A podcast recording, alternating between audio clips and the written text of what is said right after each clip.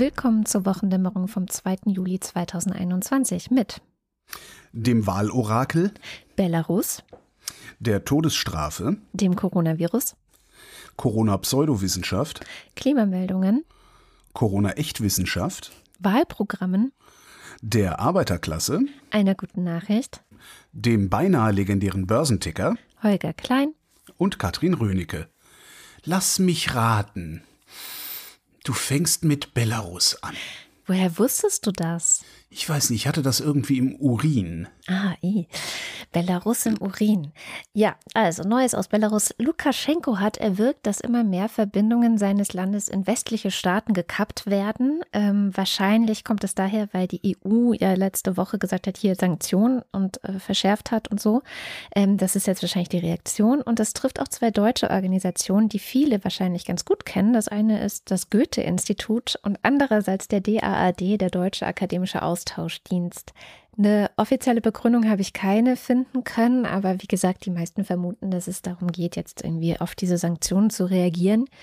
Und äh, Belarus hat auch als Reaktion auf die Sanktionen die Teilnahme an der östlichen Partnerschaft der EU ausgesetzt. Das ist ein Förderprogramm, das es, glaube ich, seit zehn oder so Jahren gibt für Armenien, Aserbaidschan, Belarus, Georgien, Moldau und die Ukraine.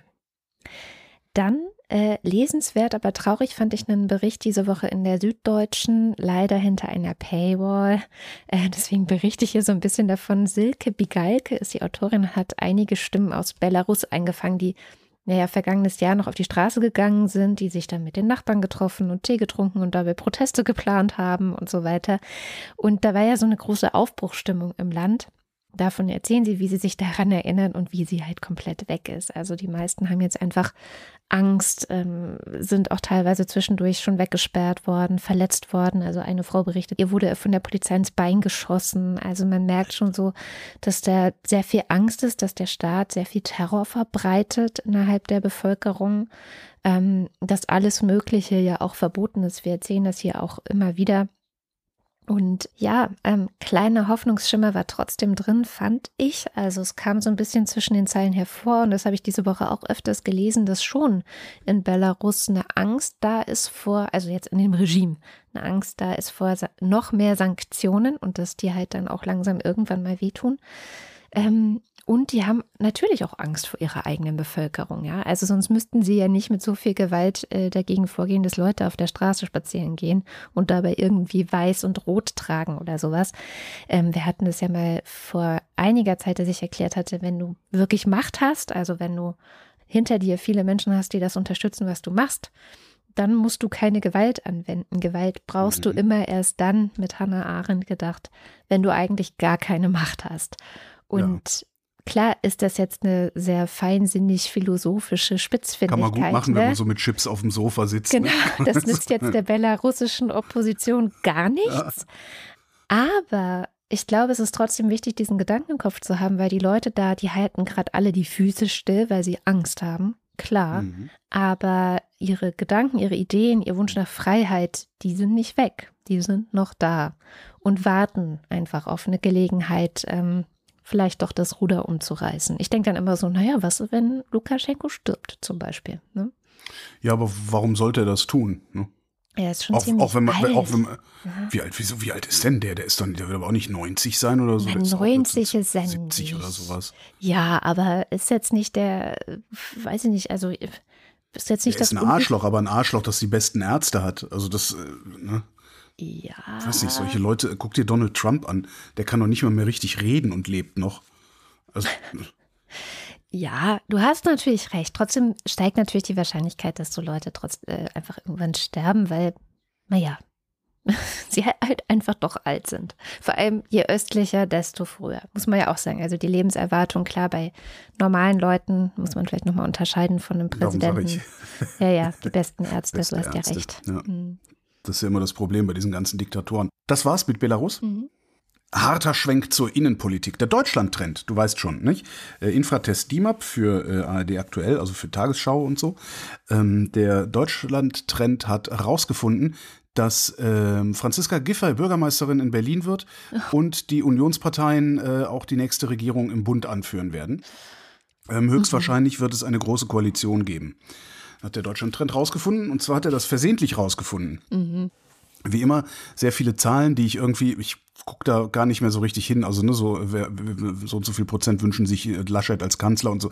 Ist mir erstmal alles egal. Das, das ist noch ein paar Monate. Ich mag das alles gerade. Ja, ich finde auch so Umfragen immer so. Mm, ja. ja. und das, das, das ganze Spektakel da drumherum, auch diese Schlammschlacht, die da jetzt Richtung äh, Annalena Baerbock äh, geführt wird, ähm, mit diesem, diesem Pseudo-Plagiat, äh, was da aufgedeckt wurde und so, wo sich ja jetzt gerade rausstellt, oder wo es zumindest Indizien dafür gibt, dass dieser Plagiatsjäger wiederum von Annalena Baerbock Feinden bezahlt oder, oder auf sonstige Weise beauftragt worden ist. Er ist nicht äh, bezahlt. Das hat er kein Bezahlauftrag. genau, er hat ein überspezifisches Dementi abgegeben in der Presseerklärung. Mhm. Ja, ja, genau. Mhm. Ähm, also, aber gut, e, egal. Wollte ich jetzt, wollte ich jetzt gar nicht, also genau, und diese Politikerzufriedenheit und so, das sind ja alles so Zahlen, die irgendwie nie so richtig funktionieren. Da kann man nur, wenn irgendwas Lustiges passiert, kann man sich drüber, gut drüber lustig machen. Aber was Sie abgefragt haben, ist die Reformbereitschaft der Bundesbürger. Okay. Es gab drei mögliche Antworten. Ich wünsche mir einen grundlegenden Wandel, ich wünsche einige Kurskorrekturen oder es sollte im Wesentlichen bleiben, wie es ist. Ich wünsche mir grundlegenden Wandel, 34 Prozent. No, ich, wünsche einige, äh, ich wünsche einige Kurskorrekturen, 57 Prozent.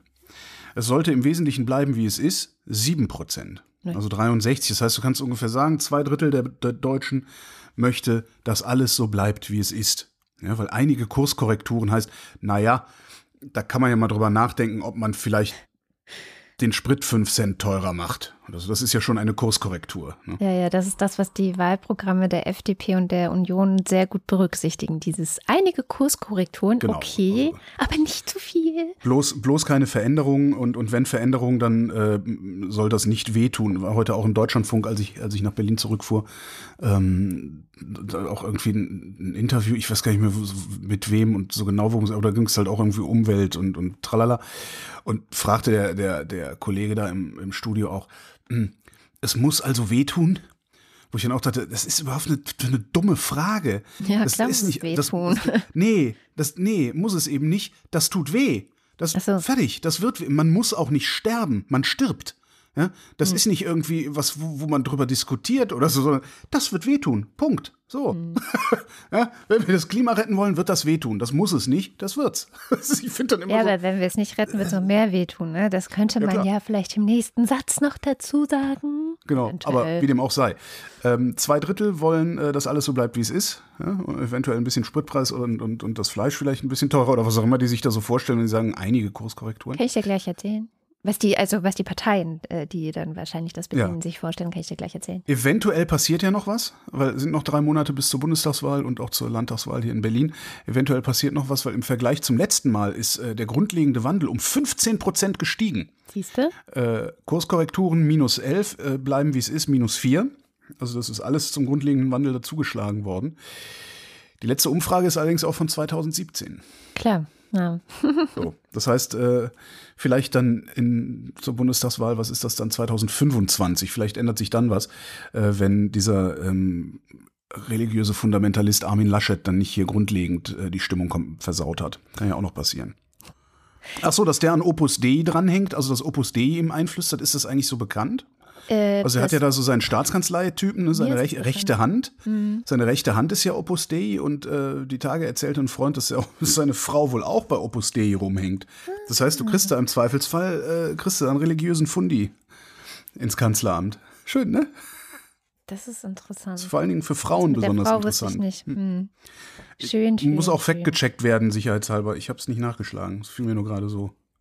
Kommen wir zu den Klimameldungen der Woche, während es ja im aktuellen Wahlkampf irgendwie immer weniger um das Klima geht, ähm, fand ich, waren die Nachrichten diese Woche sehr bestimmt davon. Also viele haben zum Beispiel nach Kanada geblickt. Ja, äh, ich war einmal in Kanada, das war wunderschön. Und ich war in British Columbia, also ausgerechnet das, was gerade durch diese Hitzewelle hier in äh, Europa auch ankommt, dass man so lernt, ah, British Columbia, das, das gibt es, so heißt das.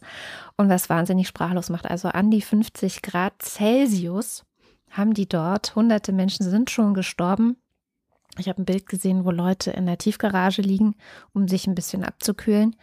Und ich habe ja gerade gesagt, ich war schon mal dort.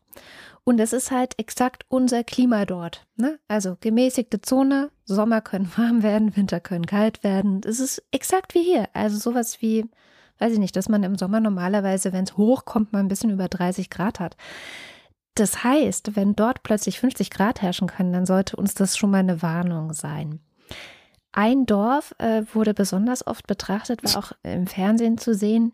Lytton heißt es und äh, hieß es. Hieß es, genau, wollte gerade sagen, während wir mit den Bewohnern da ähm, teilweise mitgelitten haben, und das war jetzt wirklich kein absichtliches Wortspiel, ist das inzwischen abgebrannt. Also das Dorf gibt es einfach nicht mehr. Das ist das Dorf, das den Temperaturrekord gesetzt hat. Also in diesem ja. Ort ist der Temperaturrekord gemessen worden und dann ist die Bude abgebrannt. Das ja. finde ich schon ein Treppenwitz der Klimageschichte, äh, wie ich ihn selber mir nicht hätte ausdenken können. Ja. Und das ist nur ein Brand von vielen. Ich habe heute Morgen noch mal geguckt. In British Columbia wurden innerhalb der letzten 24 Stunden 62 neue Brände entdeckt. Mhm. Ähm, und das Ganze breitet sich weiter aus. Jetzt werden viele wieder sagen, aber es ist doch ein Unterschied zwischen Wetter und Klima, weil ich ja gesagt habe, ich mag Klimanachrichten. Äh, ja, aber verantwortlich für solche extremen Wetter und vor allem für dieses Wetter in British Columbia ist eine sogenannte Hitzekuppel.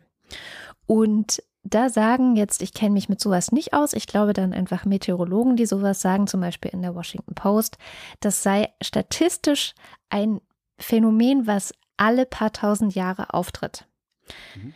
Der menschengemachte Klimawandel aber habe, Zitat, diese Art von außergewöhnlichen Ereignissen wahrscheinlicher gemacht. So, und jetzt müssen wir gar nicht so weit schauen. Jetzt waren wir in Kanada. Gucken wir mal nach Baden-Württemberg, was da diese Woche los war. Was war denn in Baden-Württemberg los? Ja, hast du nicht mitbekommen. Da gab es auch ich Extremwetter. Ach so, ja. Nur gut, das andere ja, okay. Ende der Fahnenstange sozusagen. Äh, wahnsinnig heftige Unwetter, Regengüsse, die, da sind Dörfer komplett unter Wasser, Sturmböen. Dann ein bisschen weiter südlich noch in Österreich wohnt ein Freund von mir, der hat auf Instagram Fotos äh, geteilt von den Hagelkörnern, die bei ihm runtergekommen sind. Die sind flummi groß, also wie diese kleinen Flummis, die du uns mal geschenkt hast. Mhm. Ähm, haben dort sämtliche Fenster, Autos, alles Mögliche komplett zer zerstört. Also es ist wirklich, ja, runtergekommen. Der Schaden ist riesig. Und da spricht die Feuerwehr auch von einem Jahrhundertereignis. Und ich finde, das sind ganz schön viele Jahrhundert- und Jahrtausendereignisse so für eine Woche gewesen, jetzt diese Woche. Das ist tatsächlich, natürlich hängt das mit dem Klima zusammen. Also mehr und mehr Unwetter. Ich werde nie vergessen, in der Schule haben wir mal so einen Film geguckt, ein fiktiver Film, der, ich glaube, im Jahr 2023 oder sowas spielt, ich weiß es nicht mehr, also in die Zukunft geschaut hat und handelte davon, was für ähm, Extremwetterereignisse plötzlich in Deutschland los sind und wie versucht wird, Verantwortliche dafür in der Vergangenheit zu finden, also wie Politikerinnen und Politiker ähm, vor Gericht stehen, die nichts getan haben. Was eine schöne Vision eigentlich war damals, aber natürlich auch nicht eingetreten ist, wird natürlich niemand zur Verantwortung gezogen. Nicht. Aber die Bilder, die ich diese Woche gesehen habe, haben mich wahnsinnig an diesen Film von damals erinnert. Ähm, dass, dass solche Extremwetterereignisse gehäuft auftreten und so, das, das, das wissen wir ja. Also das, das, das, das ist ja mittlerweile schon eine zur Binsenweisheit ja. fast geworden. Ähm, wie sicher sind wir denn, dass diese Extremwetterereignisse tatsächlich äh, klimawandelbedingt sind? Weil sowas, also solche Hagelgüsse äh, erlebt ja gerade Südwestdeutschland immer mal wieder. Also ja. du musst ja nur mit Winzern reden, die da unten äh, dann alle, alle, was weiß ich, einmal im Jahrzehnt ihre Ernte verlieren, weil es weggehagelt wird und so. Wir können also, Soweit ich das verstehe, und ich bin weder Meteorologin noch Klimaforscherin, aber soweit ich das verstehe, kannst du halt hingehen und eine Strichliste machen. So, mhm. du machst, sagst jetzt für das Jahr 2020, du machst eine Strichliste, wenn solche Extremwetter auftreten, und dann wirst du sehen, wenn du die letzten 20 Jahre vergleichst, dass du plötzlich im Jahr 2021 mehr Striche hast als im Jahr äh, mhm. 1991. Nee, das sind dann 30 Jahre, aber als im Jahr 2001. Und daran, ne, also diese, man sieht die Häufung man kann meines Wissens nicht sagen, dieses eine Extremwetterereignis jetzt in Baden-Württemberg, das war der Klimawandel. Natürlich könnte das auch äh, früher passiert sein, ja. Aber so funktioniert es. Also diese Häufung ist der Klimawandel und das einzelne Ereignis ist halt einfach dann tatsächlich Wetter.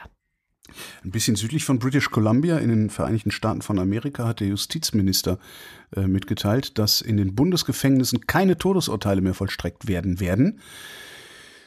Ähm, Trump hatte das ja mit viel Tamtam -Tam damals auch äh, wieder mhm. eingeführt und äh, wieder Leute hinrichten lassen. Das ist auch sowas, ne, wo du denkst, ja klar, du musst ihnen nicht in die Augen gucken und du bist ein Menschenfahrer. Egal, wir reden nicht. Ja, ja, ja. Merrick Garland heißt der Justizminister und der hat gesagt, es werden keine Todesurteile mehr vollstreckt, bis eine Überprüfung, die sein Ministerium durchführt, abgeschlossen ist. Ähm, was ich da wirklich faszinierend dran fand, ist die Begründung, die sie dafür gegeben haben, ähm, also die Regierung Biden letztlich dafür gegeben hat. Sie haben, Zitat, ernsthafte Bedenken wegen möglicher Willkür und sie finden die überproportionale Betroffenheit von Schwarzen mhm äh, ein Problem und äh, sie sehen eine beunruhigende Zahl von Fehlurteilen.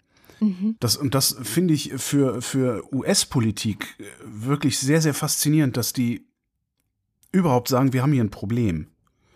Weil eventuell, eventuell sagen die das auch schon länger, aber es kommt halt nicht über einen Teich hier zu uns rüber. Das ist ja immer so ein bisschen das Problem auch in der Wahrnehmung oder in der medialen Vermittlung eines Landes und, und, und seiner Politik. Aber ich, ich habe die USA bisher immer so eingeschätzt, dass ich dachte, na ja, ihr findet das halt alles geil und eigentlich seid ihr halt immer noch die gleichen Arschrassisten, die damals äh, die, an, an die südlichen Bäume die seltsamen Früchte gehängt haben. Ähm, ihr nennt das halt alles nur anders und ihr macht's halt anders und darum sind eure Gefängnisse voller Schwarzer und äh, ja, das ne, ständig Fehlurteile. Es gibt ja auch ähm, dieses wunderbare Buch, da hatten wir beide noch drüber geredet, Noise, ne? Mit den Fehlurteilen, mit diesen Richtern, die Fehlurteile sprechen, äh, beziehungsweise nicht objektiv urteilen, sich aber einbilden, sie würden objektiv urteilen. Und ich finde das wirklich klasse, dass zumindest die Bundesregierung, ich weiß jetzt nicht, wie der Staat Texas oder irgendwie sowas Seltsames damit umgeht, aber dass zumindest die Bundesregierung sagt, es gibt hier ein Problem. Äh, wir erkennen das an, das Problem, und wir untersuchen jetzt, ob dieses Problem äh, irgendwie dazu führt, dass Menschen hingerichtet werden, die nicht hingerichtet gehören. Wo man dann auch nochmal diskutieren müsste, aber andere Länder, andere Sitten ob überhaupt irgendjemand hingerichtet, hingerichtet, gehört. gehört. Ne? Ja. Das ist ja auch nochmal sowas. Also klar, im Vogtland werden sehr viele Menschen wohnen, die das gerne sehen würden, dass Menschen hingerichtet werden. Aber ähm, ich glaube, der Humanismus äh, findet das nicht so eine gute Idee. Das glaube ich auch. Ich äh, habe mich in ein Rabbit Hole äh, verirrt, diese Woche mal wieder bei einem Thema. Und zwar habe ich mal nach dem Thema Klima, ich bleibe beim Klima, beim, nach dem Thema Klima in den Wahlprogrammen der Parteien geguckt.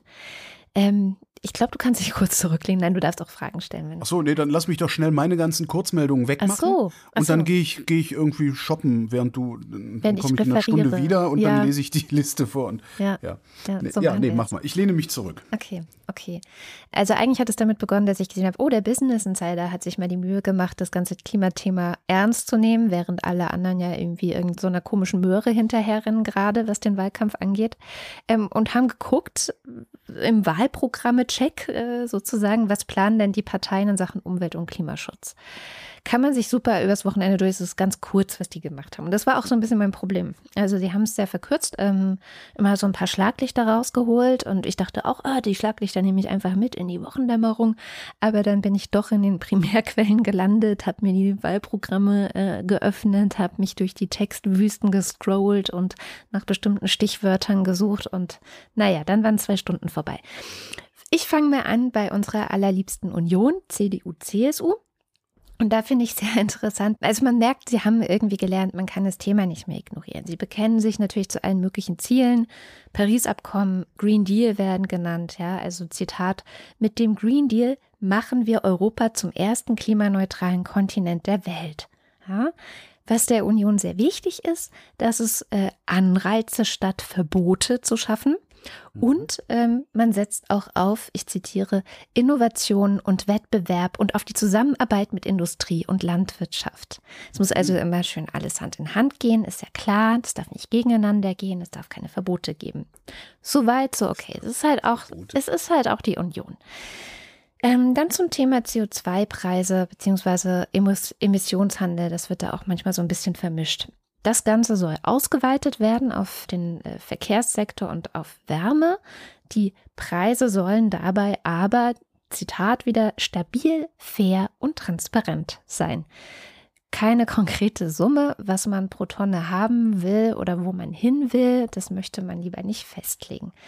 Ist aber auch bei anderen Parteien so, muss man sagen.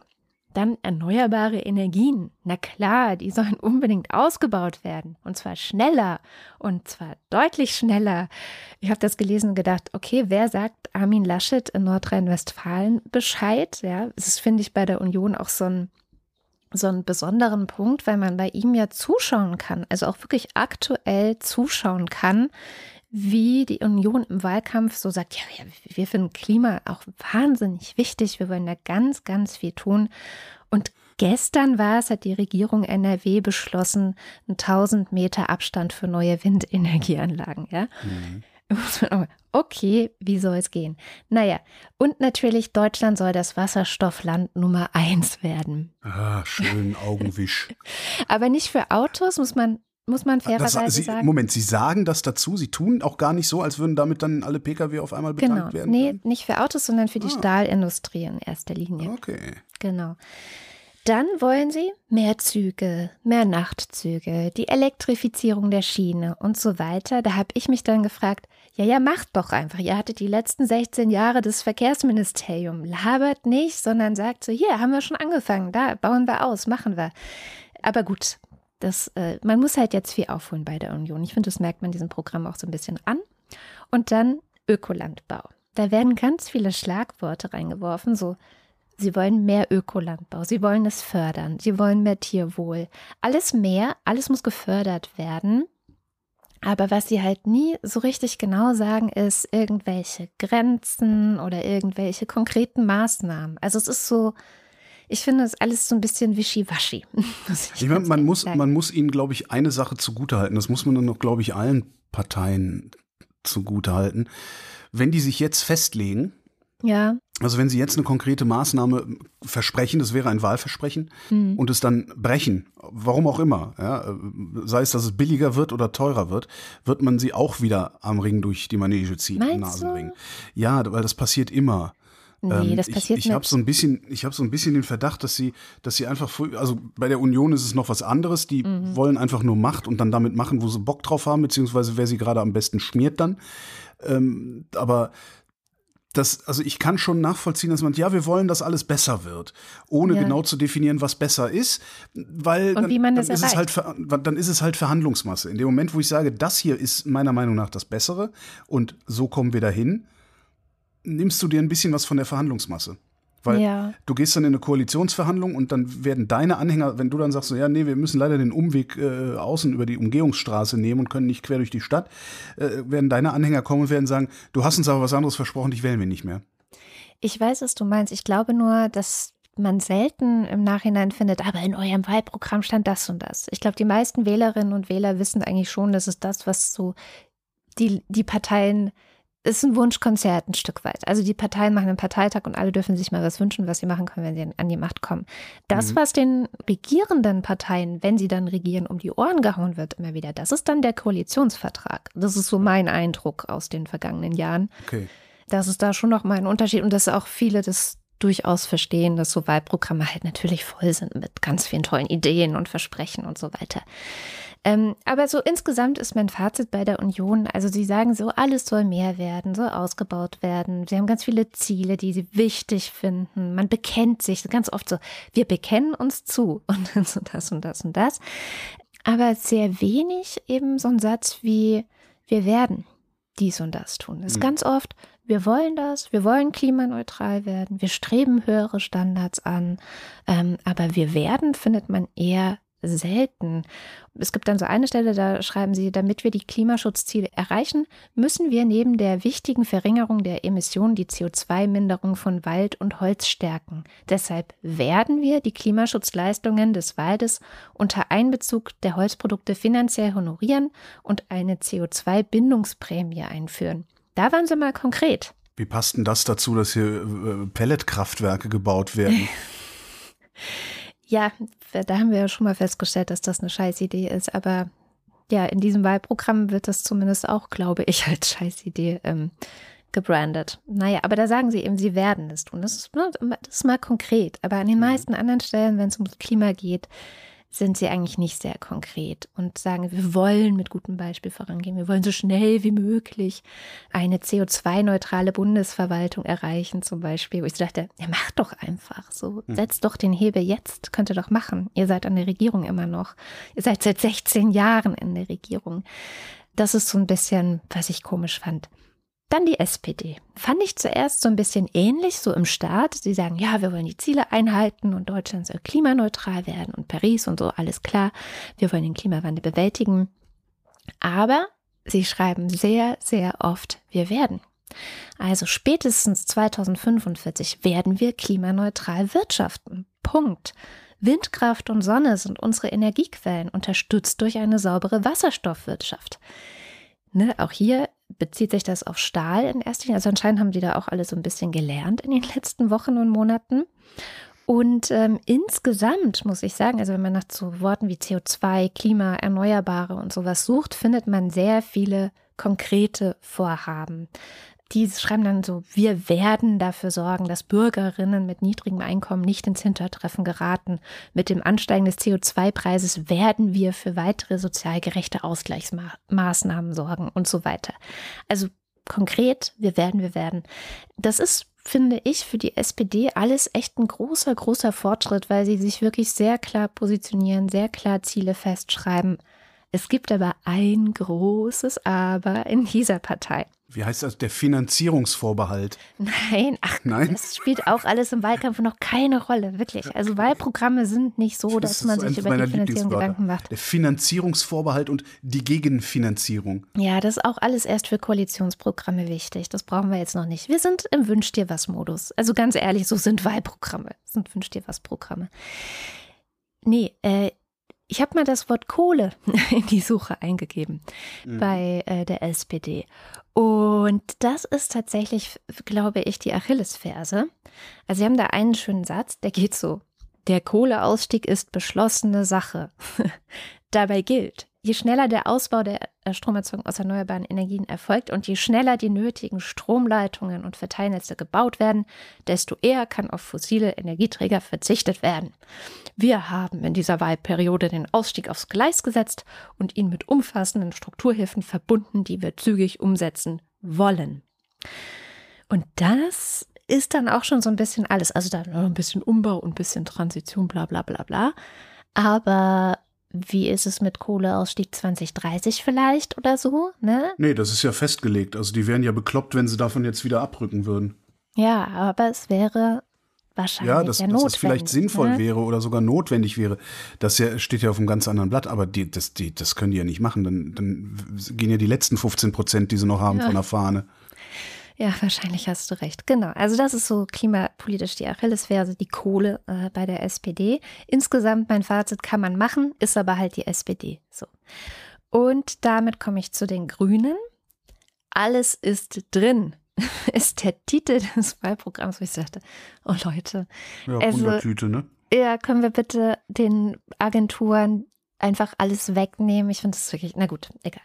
Ähm, ist jetzt kein Wunder in Sachen Klima, finde ich, findet man bei den Grünen vier Erfahrungen, ganz konkrete Ziele. Sie zitieren den Weltklimarat, sie berechnen konkrete CO2-Budgets, die wir haben. Sie nennen ein konkretes Jahr, wo wir eigentlich CO2-neutral sein müssten in Abhängigkeit von diesem Budget, was wir haben, neun Jahre, ähm, 2035. Dann benennen Sie den Preis, was kostet eine Tonne CO2? Was hat das Umweltbundesamt gesagt, 195 ähm, Euro ist der Preis. Okay, was machen wir damit? Wie können wir das irgendwie so politisch ausgestalten, dass es auch trotzdem noch sozial gerecht ist? Dann haben sie dieses Energiegeld und so weiter.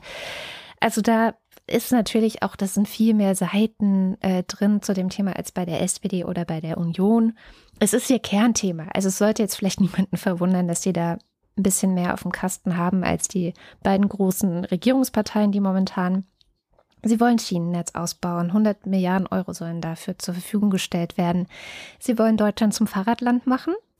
Ähm, Tempolimit 130 auf Autobahn, Tempolimit 30 mhm. in Ortschaften, mhm. Abbiegeassistenten verpflichtend und so mhm. weiter mhm. und so fort. Also ja, es sind, es sind, halt interessanterweise auch alles so Sachen, die der Bund machen muss, ne? Weil ja. es, man könnte ja wunderbar Tempo 30 in Ortschaften machen, aber die Bundesstraßen, die da durchführen, die sind davon dann gar nicht betroffen und solche Sachen, ja. Was mir aufgefallen ist, auch die Grünen wollen das alles. Also ja. da würden sie dann, falls es eine schwarz-grüne Regierung geben, geben sollte, gut zur Union passen. Alle wollen alles Mögliche. Genau. Und dann können sie sagen, ja, wir wollten, aber es ging leider nicht. Ich wüsste ja gerne mal, wie viel den Grünen äh, diese Ideale, die sie da in dieses Programm gegossen haben, wie viel den Grünen das wert ist. Äh, mhm. Also wie viel, wie, wie, viel sie davon über Bord werfen würden. Für Macht. Und mit was für, mhm. mit, mit für Macht und vor allen Dingen mit was für Begründungen. Ja? Weil gegen Tempo 30 innerorts gibt es eigentlich kein gutes Argument. Ja, du kannst, also du musst halt, du musst halt, du musst halt schon sehr, du musst, du musst schon sehr viele Wolken schlagen, um ein gutes Argument zu finden. Und dieses gute Argument ist die Motorsteuerung an modernen Fahrzeugen, die natürlich alle auf die Geschwindigkeiten ausgelegt sind, die so gefahren werden. Und da scheint es wirklich, aber auch das ist nur Hörensagen bei mir, da scheint es aber auch wirklich so zu sein, dass du mit 50 im vierten Gang innerorts am effizientesten, schadstoffärmsten und tralala fährst. Mhm. Und ähm, mit Verbrennermotoren. Da, mit Verbrennungsmotoren, ja, das ja sowieso. Wobei ich da dann auch immer noch mal sagen würde, ja, dann fahr halt im dritten 30 und nicht im zweiten. Das würde ja. ich dann auch noch mal sehen wollen. Aber da, so, das wären dann so Argumente. Aber alles andere, nee, ja, es wird leiser, es, äh, ne, die Unfälle werden weniger schwer. Äh, es gibt halt nur gute Argumente. Und trotzdem Klar. sind das, das, die Sachen, die dann hinterher kassiert werden. Das finde ich Genau, weil politischer Kuhhandel halt anders funktioniert. Man muss ja. Prioritäten setzen und dann wird von hinten sind, gestrichen. Da sind ja. Argumente egal. Das ist eigentlich ja eher mein ja, Problem dabei. Ist, also ja. so eine, so eine, wenn die mit der CDU koalieren, auch die CDU hat kein Argument gegen so ein Tempo 30 beispielsweise. Man kann das auch, man kann auch irgendwas anderes einsetzen da. Die CDU hat kein Argument dagegen, stellt sich aber bockig. Ja und dann passiert's nicht. haben wir immer schon und, so gemacht. Das und das ist und das finde ich, das ist halt total erbärmlich. Das ist also eine, eine, das ist wirklich ein intellektueller Offenbarungseid, der bei, bei sowas immer wieder rumkommt. Mir, mir graut schon davor. Weißt du, dann wenigstens irgendwie SPD und CDU, die sind halt beide gleich scheiße. Naja, also ich würde schon sagen, die SPD ist nicht ganz so scheiße, aber gut. Ähm, dann habe ich überlegt, welche Partei würden unsere HörerInnen vielleicht noch wählen? Also ich habe so ein bisschen geguckt. AfD, alle. Also die alle. ganzen Nazis, die hier zuhören. Ja, genau. Die ist deswegen jetzt auch rausgeflogen. Das habe ich mir gar nicht erst angeschaut.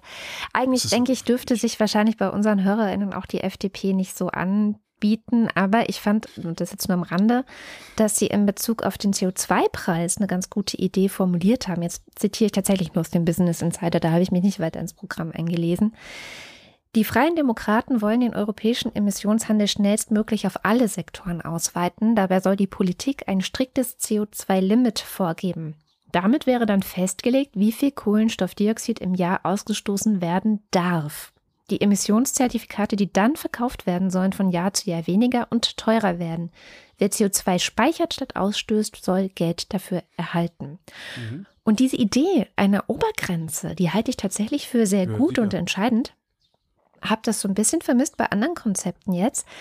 Aber dann natürlich, ich habe dann doch nochmal geguckt, was die FDP sonst noch so äh, schreibt. Und für die würde es halt reichen, wenn die EU 2050 klimaneutral werden würde. Deutschland dann auch. Tempolimits lehnt man ab. Äh, aber Ideologie sind immer nur die anderen, ist ja klar. Mhm. Äh, Verbrennungsmotor, der soll nicht leer ausgehen. Deswegen packt man da halt synthetische Kraftstoffe rein. Die sind ah, klimaneutraler. Die Wasserstoffautos. Genau. also ähm, ich muss jetzt nicht betonen, dass ich das eher Quatsch finde und so. Aber ein Satz, der für mich so ein bisschen die Klimapolitik der FDP in a nutshell ist, und den habe ich wirklich im Programm gefunden. Wir setzen auch beim Umwelt- und Klimaschutz auf den Entwicklergeist von Firmen und Ingenieurinnen sowie Ingenieuren.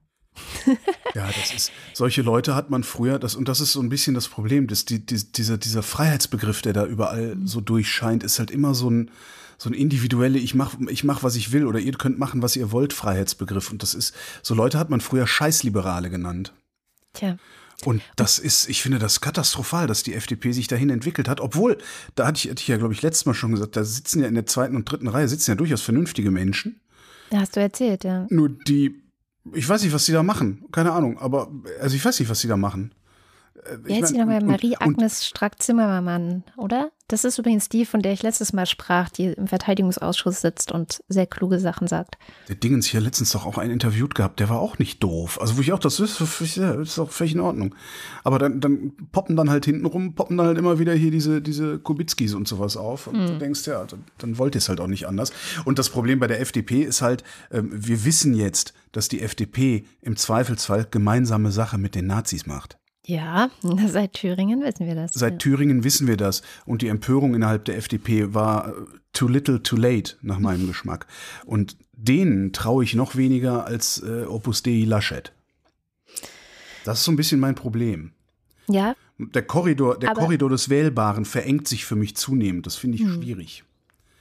Kommen wir zur Linke. Ich denke, das könnte vielleicht auch für viele unserer HörerInnen noch eine wählbare Partei sein. Also für, Ne? Für mich Kryptokommunisten zum Beispiel. Zum Beispiel. Ach nee, ich bin ja ordoliberal, habe ich gelernt letzte Woche. Ja, wo ich so erstmal nachgucken musste, was das heißt und dann gedacht habe, das klingt doch gar nicht schlecht.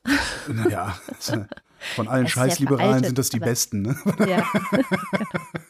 Also die Linke, die möchte bitte gerne schon 2035, also zehn Jahre früher, klimaneutral werden.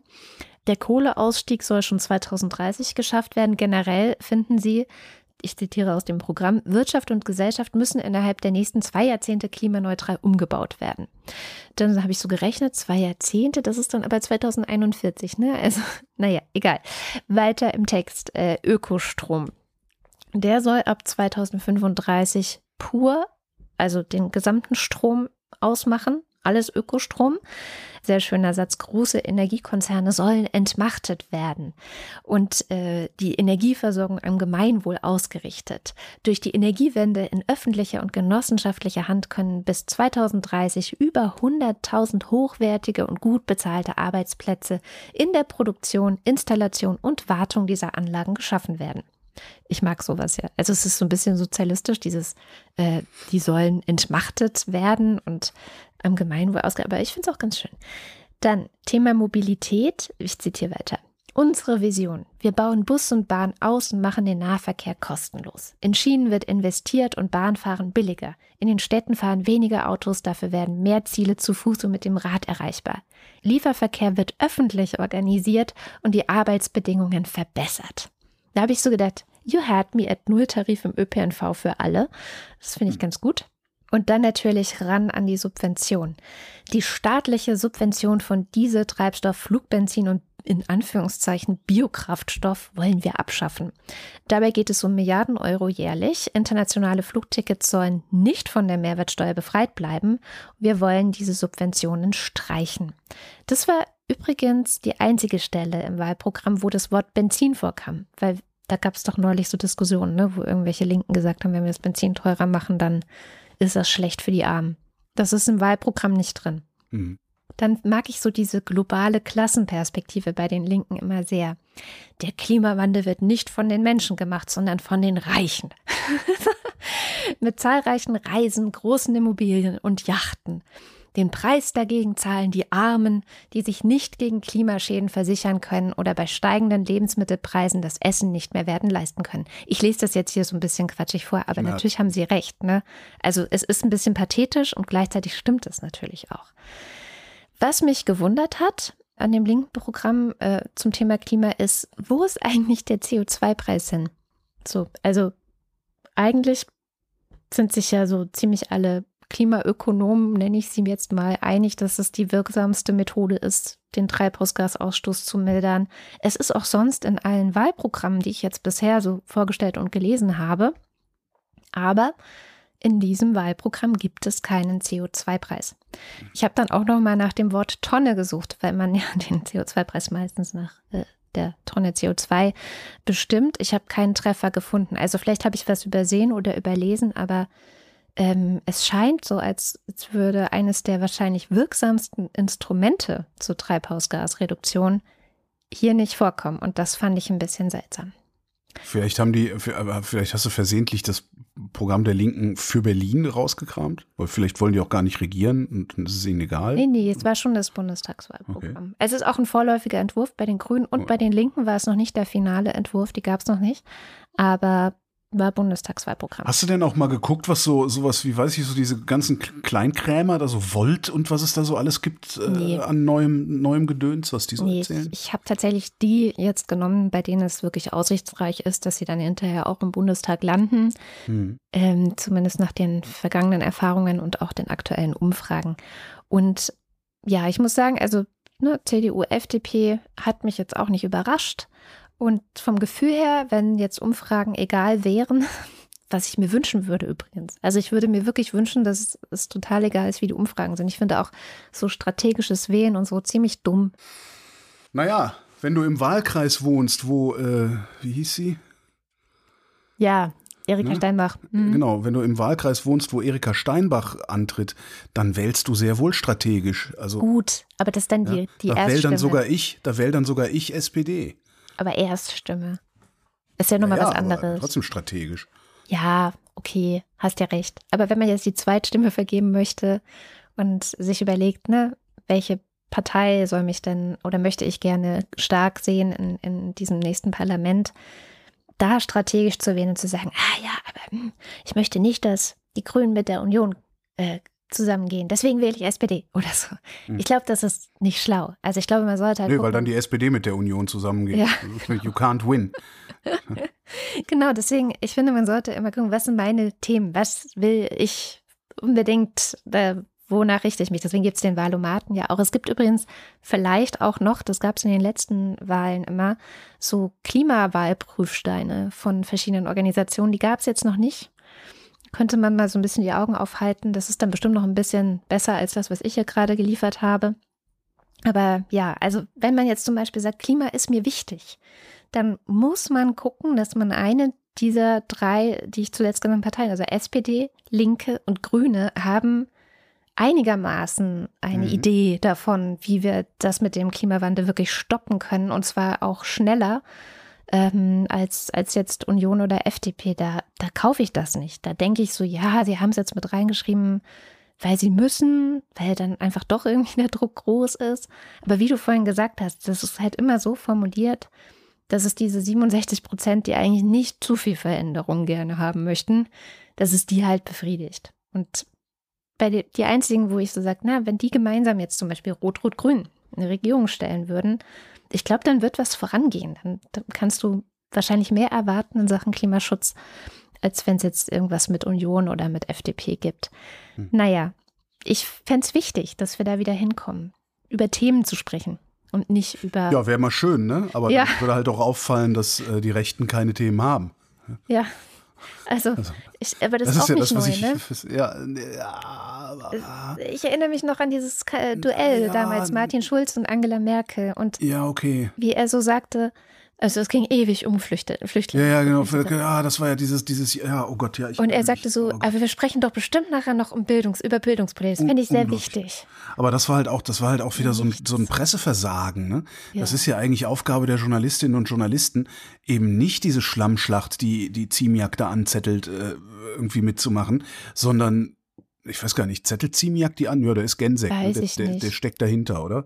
Ach, das ich ist schon überlegt, zu viel einfach, einfach, weiß ihm eine, einfach ihm eine Mail zu schreiben, so hör auf damit, sonst fängst du eine. so, vielleicht hilft's ja.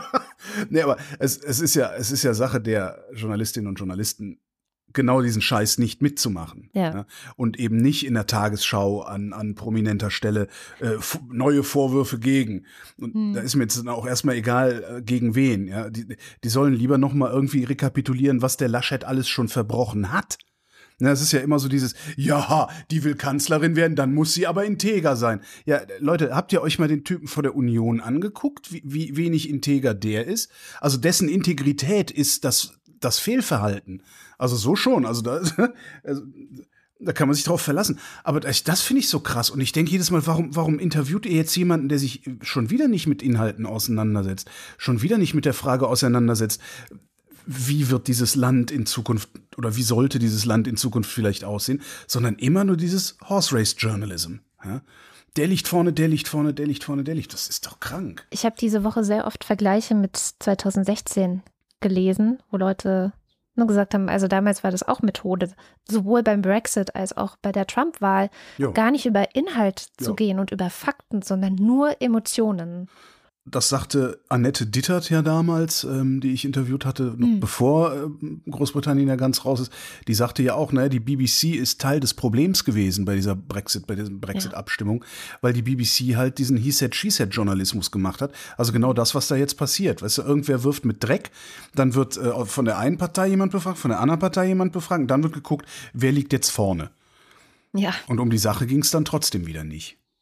Ja, und ich glaube, die Idee ist auch so, man bewirft einfach mit ganz viel Dreck und dann irgendwas wird schon hängen bleiben. Ja, natürlich. So. Ja, darum per e das, ja. E-Mails war ja, ja, so bei Clinton, ja. so mit den komischen E-Mails, wo man sich auch hinterher fragt, das soll jetzt der Grund gewesen sein, dass Donald Trump Präsident wird.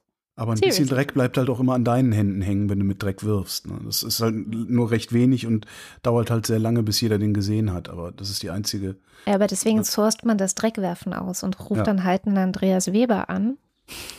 Ja, aber das funktioniert hier. anscheinend auch mhm. nicht mehr so gut, ne? Weil, weil es, das ist auch sowas, wo ich dachte dann, dass dieser andere Plagiatsjäger, der ja der bei mhm. Online dieses äh, Interview gegeben hat, dass der anscheinend gesagt hat, das wird mir jetzt hier alles irgendwie zu unanständig. Dreckig, ja. Und ne, also ich habe ich hab manchmal so das Gefühl, dass es auch genauso, genauso wie, ich fand ja, ich weiß gar nicht, woher hatte ich diese These, ähm, dass, dass Fridays for Future, also diese Bewegung, im Grunde die Gegenbewegung zur, zur Nazi-Partei ist.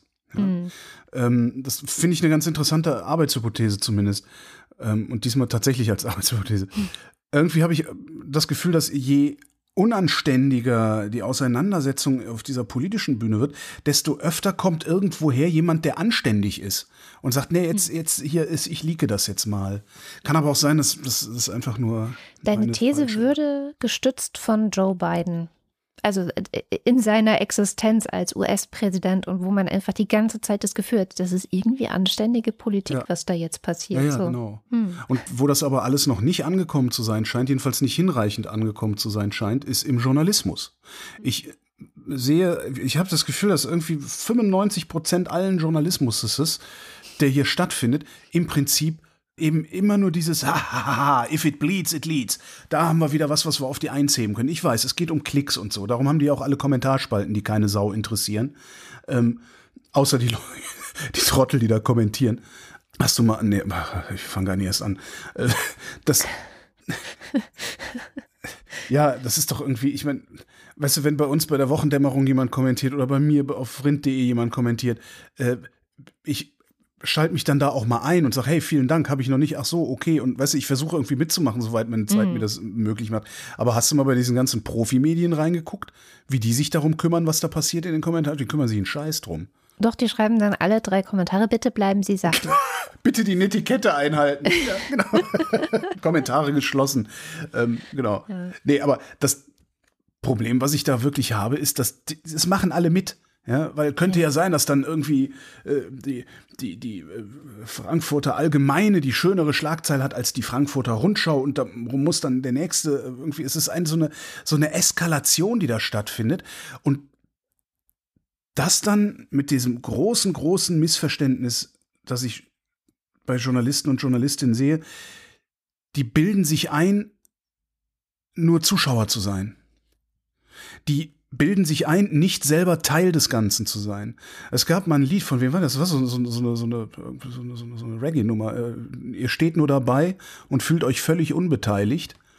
Ich weiß nicht mehr, wie es weiterging, aber das war halt, ist halt so der Vorwurf. Du, du, du bildest dir ein, nur daneben zu stehen und zuzugucken und gar nichts mit der ganzen Scheiße zu tun zu haben. Dabei bist du mittendrin. Und mhm. das ist der Journalismus.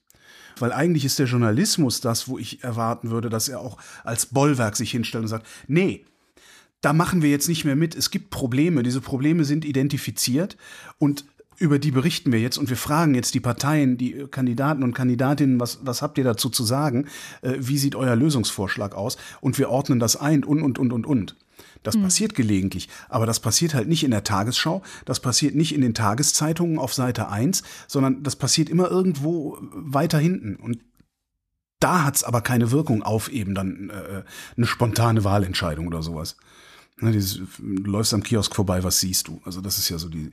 Und das regt mich fürchterlich auf. Und das, das, das, das, das, ja, aber wir schweifen ab. Kann ich hier mal bei Übermedien erzählen. Ja, total. Ähm, Corona! Yay! Warte mal. Doch, Corona! ich habe gerade gedacht, nee, Moment, geht's da überhaupt um Corona? Ja, es geht um Corona. Es geht gerade äh, rechts außen so eine Pseudostudie rum, ähm, die äh, behauptet, dass für drei durch die Impfung verhinderte Todesfälle wir mhm. zwei durch die Impfung verursachte Todesfälle in Kauf nehmen würden. Wow. Ja? Das wäre ja ganz schön scheiße. Ja, und es ist vor allen Dingen Kokolores. Ja, äh, das habe ich direkt erkannt am äh, Leitautor dieser Studie. Ja? Das ist nämlich Harald Wallach.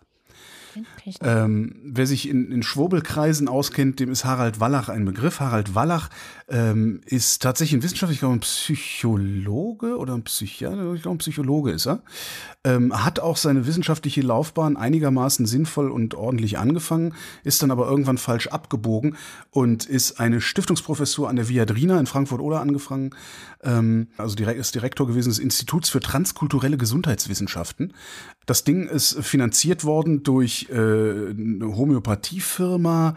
Ähm, also ja, das, das Ding ist halt von Pseudomedizinfirmen finanziert worden und der hatte halt auch Pseudomedizin-Forschung gemacht. Ich, ich weiß jetzt gar nicht mehr, was der so für Ergebnisse veröffentlicht hat. Jedenfalls hat das, was er da getrieben hat, dazu geführt, dass seinerzeit ähm, die Viadrina als Hogwarts an der Oder bezeichnet worden. Ja.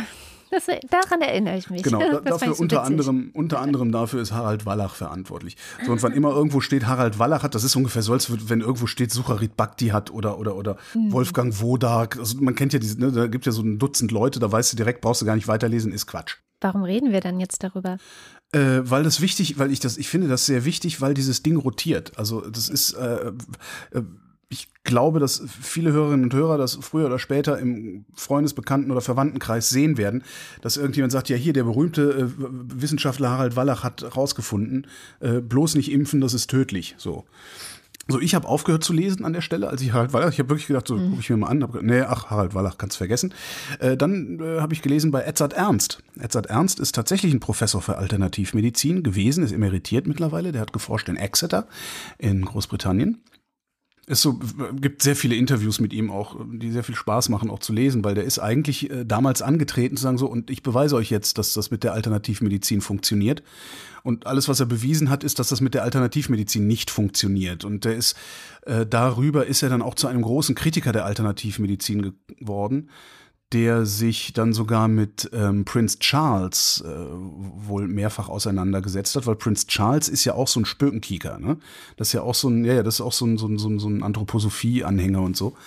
Ähm, und dass seine Professur, dass er seine Professur verloren hat, er, also äh, ernst sagt, das ist, das, das, das war die Krone, also es war das Königshaus, das hat da irgendwie interveniert.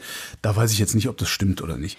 Ähm, Jedenfalls, Edzard Ernst schreibt, um es so einfach wie möglich zu erklären, ich zitiere ihn einfach, weil besser kann ich es ja. nicht formulieren. Die Daten, die die Grundlage von Wallachs Berechnungen darstellen, dürften aus mindestens zwei Gründen so nicht verwendet werden.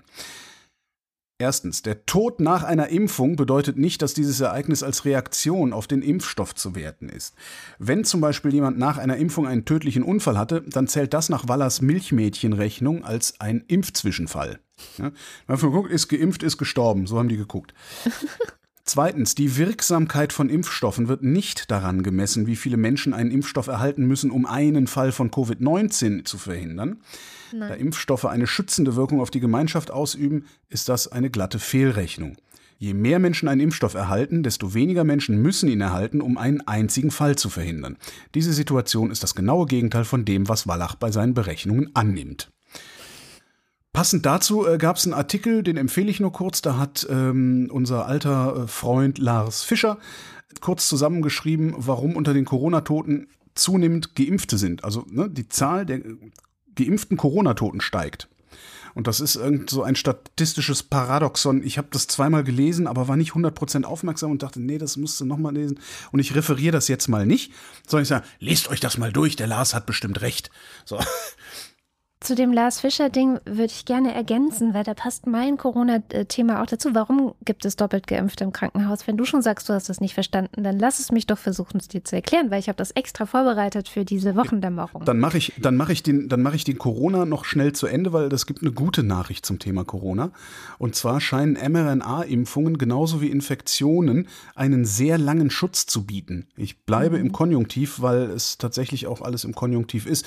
Es gibt zwei Arbeiten. Die eine Arbeit Arbeit hat die Immunantworten von 77 Probanden sich angeguckt und haben gesehen, dass die Plasmazellen des Knochenmarks ähm, womöglich, leider auch wieder ein Konjunktiv, jahrzehntelang Antikörper produzieren können. Ähm, das mhm. waren Genesene. Und dann gibt es noch eine Arbeit, ähm, da haben sie sich äh, 14 Personen angeguckt und da im, warte mal, die, ich muss das ablesen, die antigenspezifische B-Zell-Antwort im peripheren Blut und in den Lymphknoten. So, nach zwei Impfungen. so, mhm. und was sie gesehen haben, Mit ist. mRNA dass, sind wir jetzt gerade, ne? Genau, mRNA. Ja. Ähm, was sie gesehen haben, ist, äh, dass nach 15 Wochen nach der ersten Impfdosis, also sie hatten zwei Dosen, 15 Wochen nach der ersten Impfdosis, ist das Keimzentrum für B-Zellen bei allen Teilnehmern immer noch hochaktiv gewesen. Und mhm. die Gedächtniszellen, die das Coronavirus erkennen können, die haben nicht abgenommen. Und sie schreiben dazu, dass das normalerweise nach Impfung oder Infektion, äh, nach vier bis sechs Wochen ist da nichts mehr zu sehen. Krass. Also es deutet darauf hin, dass, dass nach einer mRNA-Impfung und oder Erkrankung äh, man sehr lange immun sein könnte. Dazu passt, dass die STIKO ihre Empfehlung angepasst hat. Sie empfiehlt jetzt bei AstraZeneca Erstgeimpften eine hm. mRNA-Zweitimpfung, um den Schutz zu vergrößern. Zur STIKO hätte ich auch noch eine Frage an dich. Ähm, mhm. Und zwar diese Geschichte allgemeine Empfehlung Kinderimpfung. Ja, ja. Ähm, wollen wir das fast wirklich aufmachen? Ja, und ich, ich verstehe was nicht. Und vielleicht kann die Hörerschaft das ja irgendwie in den Kommentaren äh, mir, mir auseinanderdröseln. Ich habe mit der STIKO zwei Probleme gerade. Also die STIKO äh, macht keine allgemeine Empfehlung, Kinder zu impfen, weil zu riskant und gibt noch keine Daten. Im Ausland gibt es diese allgemeine Empfehlung anscheinend, denn da werden Kinder geimpft. Hm. Und anscheinend gibt es da ja auch Daten. Also mein, mein Problem ist, entweder weiß die STIKO etwas, was alle anderen nicht wissen, nee. und entscheidet sich darum so. Oder ist die STIKO hat die einen blinden Fleck und entscheidet sich so. Also weißt du, ist das ist ist ich wüsste gerne was ich melde mich und das gerade. und das und das ist das Problem habe ich an einer anderen Stelle auch noch. Genesen und geim, genesen und einmal geimpft, ja, gilt nur in Deutschland als durchgeimpft. Was weiß die STIKO, was die anderen nicht wissen? Weil im Ausland wirst du auch zweimal geimpft, selbst wenn du genesen bist. Das ist ja nicht Entscheidung der STIKO, soweit ich weiß. Okay. Aber egal. Ähm, also ich, ich, ich habe irgendwie, denke ich die ganze Zeit so, ist das wirklich faktenbasiert, was die da machen, oder ist das ich auch so ein bisschen? Ich melde mich die ganze Zeit. Ja, dann sag Mit doch Schnipsen was. schon sogar. Dann schnips doch, so, hier. Tobias Micke, unser Hörer, hat einen sehr langen, sehr lesenswerten Artikel zu genau diesem Thema STIKO-Empfehlungen ah. gepostet auf Twitter von Ed Hummler. Quantenquark.com ist das Blog. Ein extrem langer Artikel, der sehr weit ausholt und genau erklärt, was das Problem ist, nämlich die sogenannte evidenzbasierte Medizin, der die STIKO folgt. Und die sagt, man braucht immer ganz viele Patientenstudien, um überhaupt irgendeine Aussage treffen zu können. Ohne die geht es nicht. Demgegenüber steht so die Forderung zu sagen, naja, wir können nicht immer nur erst, wenn wir Tausende von Patienten äh, haben, die jetzt ein bestimmtes Medikament, das gilt auch für andere Sachen, ähm, getestet haben, nur dann äh, äh, geben wir eine Empfehlung, sondern man kann ja auch vielleicht im Labor Dinge testen und sagen, also auf naturwissenschaftlicher Basis äh, im Labor erwiesen, können wir davon ausgehen, dass. So, das gibt eine Forderung, dass man das eben ergänzt und nicht nur immer Patientenstudien macht. Und dieser Fokus auf Patientenstudien ist das Problem der STIKO. Die gucken darüber nicht hinaus. Die gucken nicht, ja, äh, äh, ja jetzt haben wir hier keine Patientenstudien oder ne, die Empfehlung ganz am Anfang von AstraZeneca, du erinnerst dich vielleicht, wo dann auch so eine blöde Falschmeldung durch die Presse ging, äh, nur 8% Wirksamkeit oder so bei über 65-Jährigen, was falsch interpretiert war in der Studie mhm. zu diesem Impfstoff hatten 8% über 65-Jährige teilgenommen. Deswegen hat die STIKO gesagt, das ist uns zu wenig. Nee, nee, Moment, das reicht uns nicht, um das empfehlen zu können. Mhm. Weil, weil einfach eine bestimmte Anzahl an Menschen nicht erreicht war die sie sagen, so brauchen wir aber, um das empfehlen zu können. Und das ist ganz gut, weil man dann nämlich da so mitkommt und sagt, ja, aber wir haben doch auch andere Erkenntnisse. Also wir sammeln doch Wissen gerade, ja. wir sammeln in einem Maß Wissen auf dieser Welt gerade, wie wir es noch nie gesehen haben. Also das ist wirklich, wenn es irgendwas Positives an Corona gibt, dann, dass die Wissenschaft der ganzen Welt so ein krassen Hive gebildet hat, wo es immer so brütet und dann kommt irgendwas Geiles bei raus. Und das ignoriert die STIKO einfach. Deswegen auch Long-Covid gibt es für die nicht. Haben wir keine Patientenstudien zu, haben wir noch nicht gesehen bei uns in Deutschland. Ähm, und dadurch kommen die zu so ganz schrägen Abwägungen. Also das ist da sehr, sehr gut erklärt. Und wird auch sehr heftig kritisiert, weil es einfach auch unverantwortlich ist, ein Stück weit. Ne? Was, also, was die STIKO macht oder ja, was die anderen ja, ja. machen. Okay. was die STIKO macht, weil es geht tatsächlich ich scroll eigentlich gerade drüber. Nicht, das ist ja ne? wirklich ein unendlich langer Artikel. Ja. Ich glaube, ich versuche mal den zu interviewen und lass mir das mal erzählen.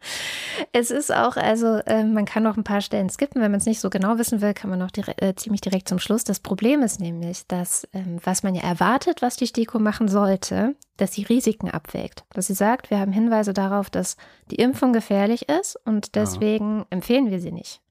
Aber sie haben keine Hinweise darauf, dass die Impfung gefährlich ist.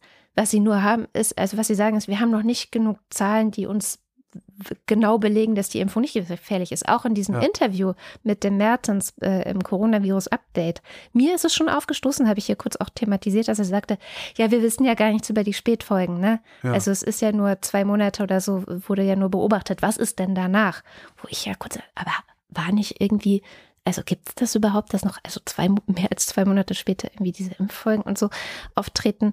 Und das sagt er auch in diesem Artikel, das, das sind sich eigentlich alle einig. Impffolgen gibt es gleich. So, Ja. also die treten auf.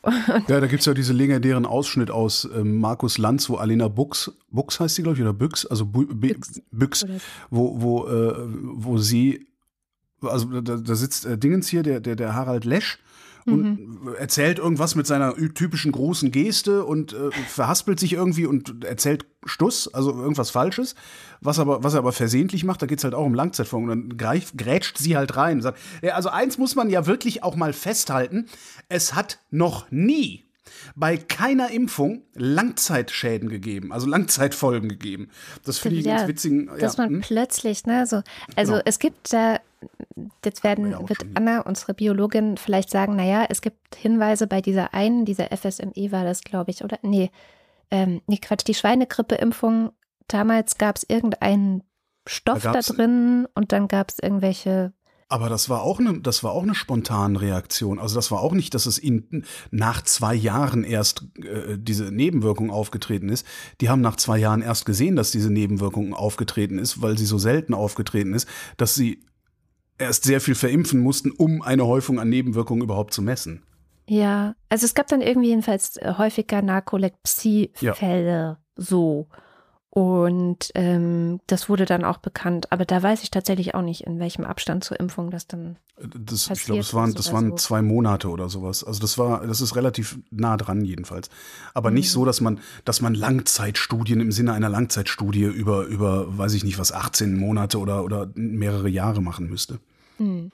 Naja, also das ist ein super Text, der erklärt das auch alles und er hat meine Wut auf die STIKO ehrlich gesagt nur vergrößert, Okay.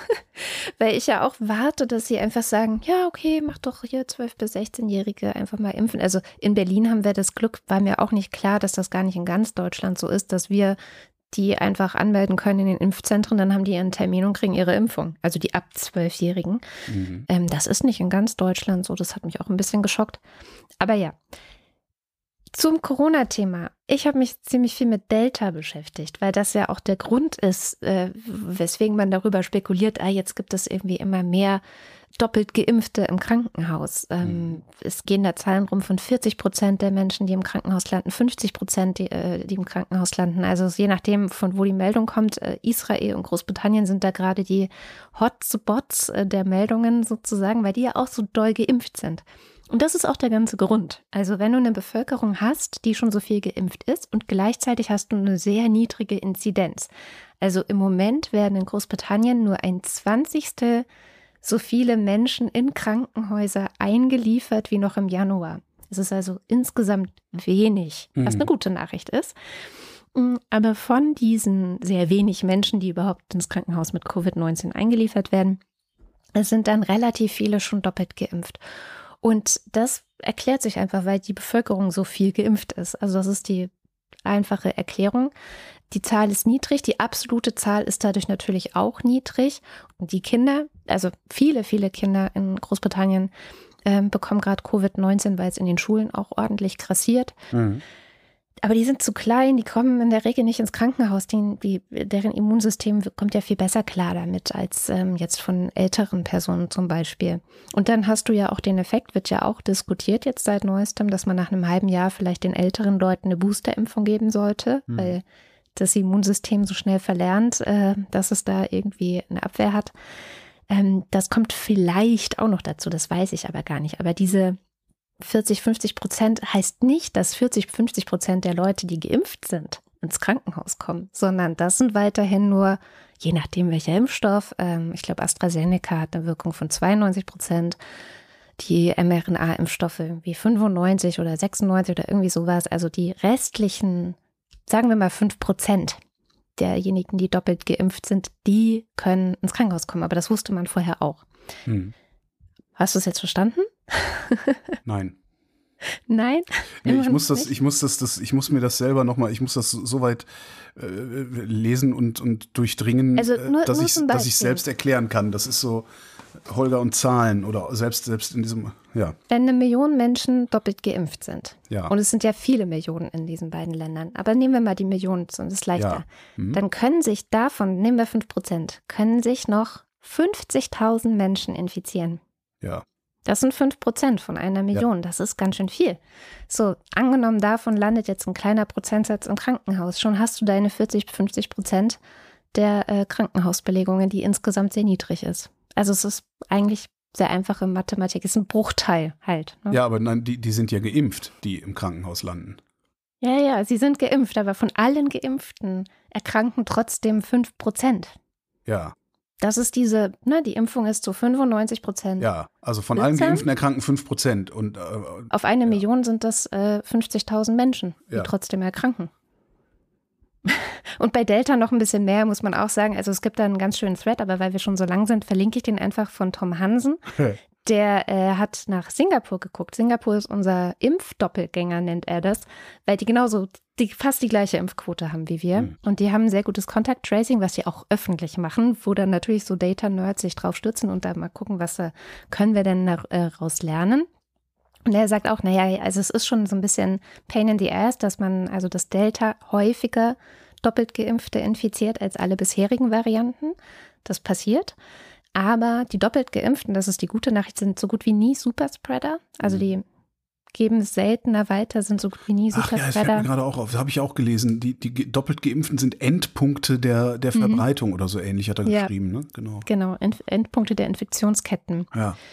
Und ähm, wohingegen einfach Geimpfte leider sich so verhalten sollten, als wären sie gar nicht geimpft. Also was jetzt die Infektionsketten angeht. Einfach geimpfte, geimpfte und ungeimpfte sind eigentlich die, die maßgeblich dazu beitragen, mhm. dass es weiter längere Infektionsketten gibt. Und äh, er sagt eben auch, was man daraus lernen kann, Masken. Also auch symptomlose Doppeltgeimpfte können in Einzelfällen Überträger sein. Die haben keine Symptome, sie wissen also nicht, dass sie krank sind. Sie halten sich selbst für geimpft, können aber das Virus noch übertragen. In wenigen Fällen nur. Aber allein deswegen sollte man schon Masken tragen, alle anderen sowieso. Ähm, vor allem, wenn man in Läden reingeht, einkaufen geht, überall sowas. Ich fahre nächste Woche mit den Kids nach Dänemark und habe gesehen, die haben keine Maskenpflicht mehr. Hm. Und hatte schon so, ah, das wird lustig. Äh, naja, und er sagt auch, ähm, in Schulen ist es einfach ein ganz wichtiges Ding, weil die einfach immer noch, in Deutschland vor allem natürlich, ungeimpft sind. Also Luftfilter und er sagt auch, äh, höchstwahrscheinlich werden wir irgendwann wieder Wechselunterricht machen müssen, wenn die Inzidenzen wieder hochgehen. Und das werden sie äh, höchstwahrscheinlich in, im Herbst dann.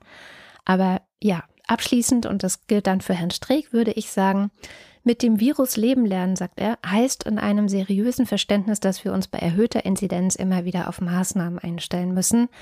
Impfauffrischungen mit Anpassungen an die aggressivsten Virusstämme, weil er prophezeit auch, dass das noch nicht der aggressivste sein wird, sondern dass da noch mhm. mehr kommen könnte, werden unsere Zukunft bestimmen. Nur Impfen befreit uns. Wer ist er, dass er das zu prophezeien vermag?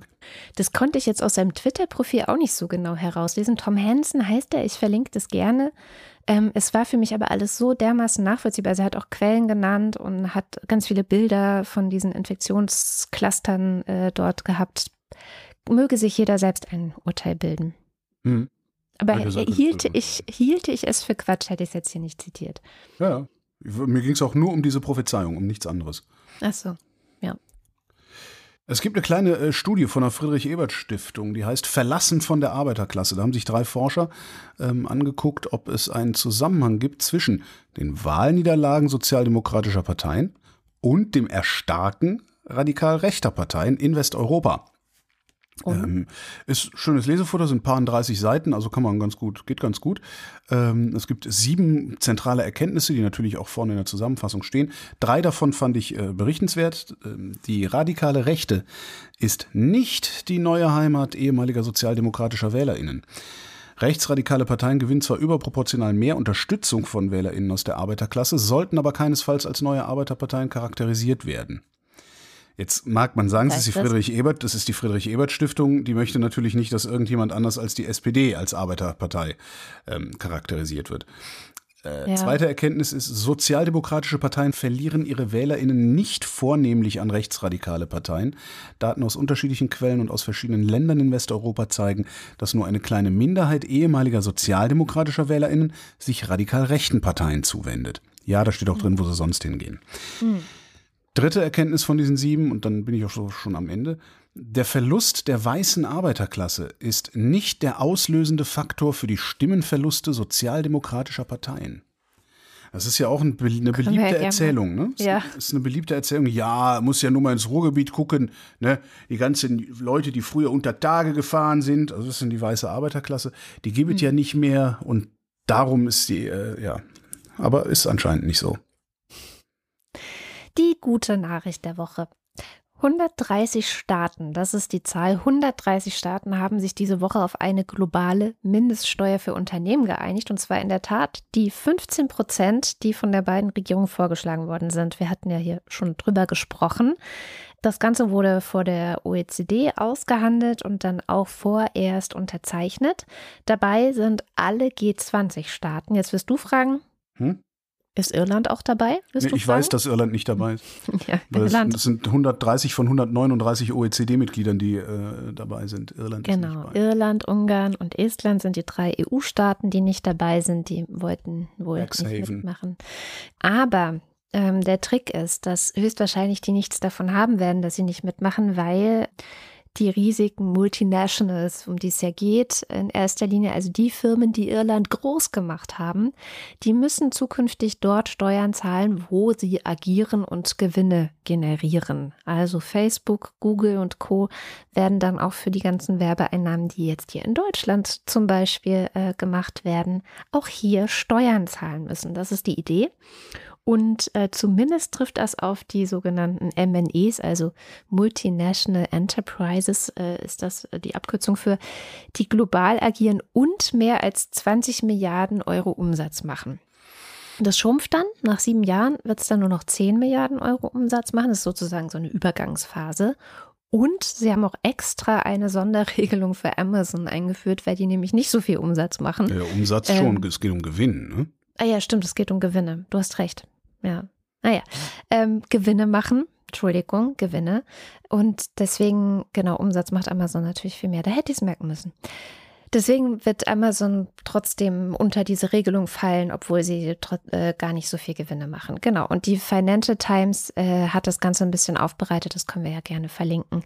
Was ich geil fand, selbst die Schweiz und die Bahamas sind dabei. Das war so, okay, gut. Richtig verabschiedet dann final im Oktober und in Kraft treten soll es 2000. 23. Und ich habe gedacht, hey, eine andere Welt ist möglich. Es geht doch. Jo. Schauen wir mal, ne, ob es dann wirklich kommt. Ich, das, sind, das sind so Sachen, die sind immer zu schön, um wahr zu sein. Da, da warte ich dann lieber, bis es im Laden steht. Ja, dann hätte ich jetzt auch nur noch den beinahe legendären Börsenticker hier. Den bösen. Ticker. Den bösen Ticker. Ja, das ist eigentlich, Mann, das wäre eigentlich eine gute Idee den, demnächst. Naja, demnächst dann auch einen bösen Ticker. Montag. Die Nasdaq ist nicht zu stoppen. Dienstag. US-Anleger atmen durch. Mittwoch. Wall Street in gespannter Erwartung. Donnerstag. Mit Schwung ins zweite Börsenhalbjahr. Freitag. Inflationsspiel geht in die nächste Runde. Äh, Freitags sind immer die Inflationsmeldungen, mhm. habe ich den Eindruck. Wenn einem nichts mehr einfällt und man sich schon so halb im Wochenende machen wir ein bisschen Inflationsangst, genau. Ich finde übrigens Wall Street in gespannter Erwartung äh, erinnert mich ein bisschen an diese eine Star Trek Folge. Ähm, Damok. Kennst du das? Mhm. Wo sie nur in Metaphern miteinander reden. Das ist ganz lustig. Ah, okay. Muss ich mal gucken. Und damit kommen wir zum Faktencheck heute mit Nandor Hulverscheid. Hallo Nandor. Ja, hallo und ich fange mal an mit der Frage, wie alt ist denn Lukaschenko? Äh, und wie lange hat er vielleicht noch? Die letzte Frage ist natürlich nicht wirklich fact-checkbar, aber erstmal zu seinem Alter. Also die Wikipedia sagt, der ist am 30. August 1954 geboren. Das heißt, der wird jetzt bald 67. Und äh, wenn man jetzt mal in Weltbankdaten schaut, dann äh, lag die durchschnittliche Lebenserwartung so im Jahr 1960 in Belarus tatsächlich bei etwa 67 Jahren. Das muss man natürlich Sie berücksichtigen, dass das nur dann gilt, wenn sich Medizin und Lebensstandards nicht bessern. Und die haben sich natürlich signifikant gebessert danach. Und Lukaschenkos Lebensstandard ist natürlich alles andere als durchschnittlich. Das heißt, ähm, vermutlich äh, ist er da noch nicht an seinem statistischen Maß zumindest angekommen. Wobei ich habe gesehen, dass es 2018, ich habe nämlich auch mhm. nochmal nachgeguckt nach der Sendung, dass es 2018 die durchschnittliche Lebenserwartung bei Männern bei 69,2 Jahren lag. Also es hat sich statistisch signifikant verbessert, die Lebenserwartung, aber leider nicht, sage ich mal, absolut so dass man sagen würde, das ist aber beeindruckend. Dann habt ihr kurz gesprochen über Armin Laschet. Ähm, man weiß ja, der ist äh, gläubiger Katholik und dann hatte Holger gesagt, ja, hier der äh, Chef der Staatskanzlei, der NRW-Staatskanzlei, Nathanael Leminski, enger Laschet-Vertrauter, der ist ja Mitglied in Opus Dei und übrigens seine Frau auch. Also erstmal kurz für die, die es noch nie gehört haben, Opus Dei, das ist so eine als sehr konservativ bekannte katholische Gemeinschaft also vor allem von, von Laien, also einfach normalen Katholiken, jetzt nicht Pastoren und so weiter und so fort. Es ist aber auch offiziell irgendwie im Vatikan angegliedert. Ähm, da möchte ich jetzt nicht ins Detail gehen. Das verstehe ich, glaube ich, selber in der kurzen Zeit auch nicht gut genug. Aber zu da, zur Frage, ob Nathanael Leminski da Mitglied ist und Laschets Frau, nach allem, was ich finde, ist das falsch. Nathanael Leminski ist nicht Mitglied von Opus Dei. Seine Eltern waren Mitglieder von Opus Dei. Und Laschets Frau Susanne ist ebenso nicht selbst Mitglied. Der Bruder ihres Vaters, der ehemalige Aachener Oberbürgermeister Kurt Malangre, war aber wohl Mitglied bei Opus Dei. Okay, haben wir das auch mal aufgeklärt. Ist doch ganz gut. Bevor hier weiter Gerüchte rumgehen. Ja, dann hatte ich mir angeschaut, ähm, wie verbreitet ist denn die Todesstrafe in den USA, weil ihr hattet ja darüber gesprochen, dass Biden für die Bundesregierung äh, in den USA die äh, Anwendung der Todesstrafe ausgesetzt hat. Ich habe geschaut, ähm, ja, wie sieht das denn in den Staaten aus? Es ist generell so, dass diese Exekutionen auf Ebene der Bundesregierung machen nur einen sehr kleinen Teil aller Anwendungen der Todesstrafe in den USA aus. Also seit 1977 wurden gerade mal 14 Personen hingerichtet durch die Bundesregierung. Und in den Bundesstaaten waren es im selben Zeitraum fast 1500 und mehr als ein Drittel davon in Texas. Also okay. zumindest an der Stelle korrekt. Und ähm, ich habe das nicht exakt gefunden. In 27 oder 28 US-Bundesstaaten ist es wohl derzeit legal. Es ist aber so, dass wiederum ein Teil von diesen Bundesstaaten da genau wie eben die Bundesregierung aktuell Moratorien drauf haben, also das nicht anwenden. Es gibt aber generell in den USA immer noch in, in vielen Staaten hunderte ähm, Leute, die in Death Row sitzen, also quasi der Abteilung der Gefängnisse, wo man dann potenziell am Ende eben hingerichtet wird. Also das ist immer noch ein ganz drängendes Thema. Dann hattest du äh, dich in der äh, guten Nachricht dem Beschluss der 130 Staaten äh, gewidmet, die da unter OECD-Führung gesagt haben, okay, wir nehmen diesen Plan mit der Unternehmensmindestbesteuerung von 15 Prozent äh, und machen das jetzt mal konkreter und da hattest du auch gesagt, ähm, dass sie auch dieses Konzept angenommen haben, dass Unternehmen dort Steuern zahlen sollen, wo sie eben ihre Gewinne erwirtschaften und nicht nur dort, wo eben ihr Hauptquartier ist. Dazu wollte ich noch kurz ergänzen, die bezahlen nicht unbedingt für alle Gewinne, die sie in dem Markt erwirtschaften, Steuern, ja, sondern die können weiterhin einen Teil der Gewinne an ihrem äh, Haupt, Hauptsitz versteuern und einen Teil der Werbeeinnahmen in Deutschland, bei Facebook jetzt, da würde dann ein Teil davon in Deutschland versteuert und ich habe noch nicht finden können, welcher Anteil das denn sein soll. Ich habe mal in den Blueprint geguckt, den die OECD da am Ausarbeiten ist und das ist aber ehrlich gesagt über meinem äh, Level in der Kürze der Zeit, daraus Schlüsse zu ziehen, nach welchen Formeln das berechnet werden soll. Das ist nicht so einfach. Ich hatte es mir auch kurz versucht drauf zu schaffen. Es gibt da irgendeinen Ja, und dann, wenn sie aber ganz viel Einnahmen haben und dann wird das irgendwie abgezogen von den Gesamtgewinnen mhm. und aufgeteilt auf alle Länder und also, aber ich habe es auch überhaupt nicht durchstiegen, wie es genau laufen soll. Aber so, dass es auf jeden Fall, also ich weiß noch, ich hatte verstanden und mitgenommen, naja, so ganz äh, davon kommt Irland nicht. Also worum es mir ja immer so ein bisschen geht, mhm. ähm, sondern es wird irgendwas gezahlt werden müssen. Aber ja. du hast recht, ich fand es auch schwierig erstmal zu verstehen. Ich denke aber, wenn wir dann im Oktober das wirklich, hoffentlich wirklich verabschiedet wird, dass es dann nochmal ein bisschen ja, es war ja, es war ja bereits einmal, einmal Thema bei euch, als die äh, G20 diesen Plan äh, vorgestellt haben und da hatte ja schon, haben sie wohl in Irland ja schon Schätzungen gemacht dazu, wie viel das sie kosten würde. Ähm, ja. Aber ich habe da an der Stelle dann auch nicht gefunden, ne, auf, welchen, auf welche Annahme von wie viel Prozent sie sich da beziehen, was dann die Besteuerung in den verschiedenen Märkten angeht. Und dann hatte Holger noch aufgeworfen, wie das denn bezüglich Tempo 30 in den Städten sei. Ist denn bei Tempo 30 fahren für die Schadstoffbelastung durch Verbrennermotoren tatsächlich Tempo 30 fahren? Ist das das effizienteste oder ist das nicht vielleicht sogar irgendwas um die 50 km/h, weil das so eine am häufigsten gefahrene Geschwindigkeit ist, auf die die Autos ja wahrscheinlich optimiert sind? Ich habe dazu keine eindeutige Antwort gefunden. Es ist aber wohl generell so, dass bei geringen Geschwindigkeiten man sehr viel Reibungsverluste hat und man bei hohen Geschwindigkeiten natürlich sehr viel Luftwiderstand hat und deswegen generell irgendwo ist quasi nicht super langsam fahren und nicht super schnell fahren. In dem Bereich bewegt man sich äh, beim Idealverbrauch, okay. aber die eine Antwort gibt es nicht. Und wer sich mit Automotive auskennt von den Hörern, der kann dazu ja mal in die Kommentare was schreiben. Genau. Das ist ja immer gut. Wir haben ja sehr schlaue Hörerinnen und Hörer, die ähm, auf diversen Gebieten Expertinnen sind. Ähm, deswegen lohnt es sich auch immer für andere Menschen, die jetzt nur die Sendung hören, auch mal in die Kommentare zu schauen, weil da tummeln sich oft schlaue Kommentare und Menschen. Ja, wunderbar. Vielen herzlichen Dank für den Faktencheck und dann bis nach unserer Sommerpause wieder. Und jetzt kommt wie immer am Ende der Sendung Dankeschön, liebe Hörerinnen und Hörer, die ihr uns unterstützt. Ohne euch gäbe es die Wochendämmerung nicht. Und wenn ihr auch wollt, dass es die Wochendämmerung noch möglichst lange gibt und vielleicht Holger auch bald mal wieder eine kleine Gehaltserhöhung bekommt. Genau, jetzt wo ich, jetzt wo ich rausgeflogen bin und.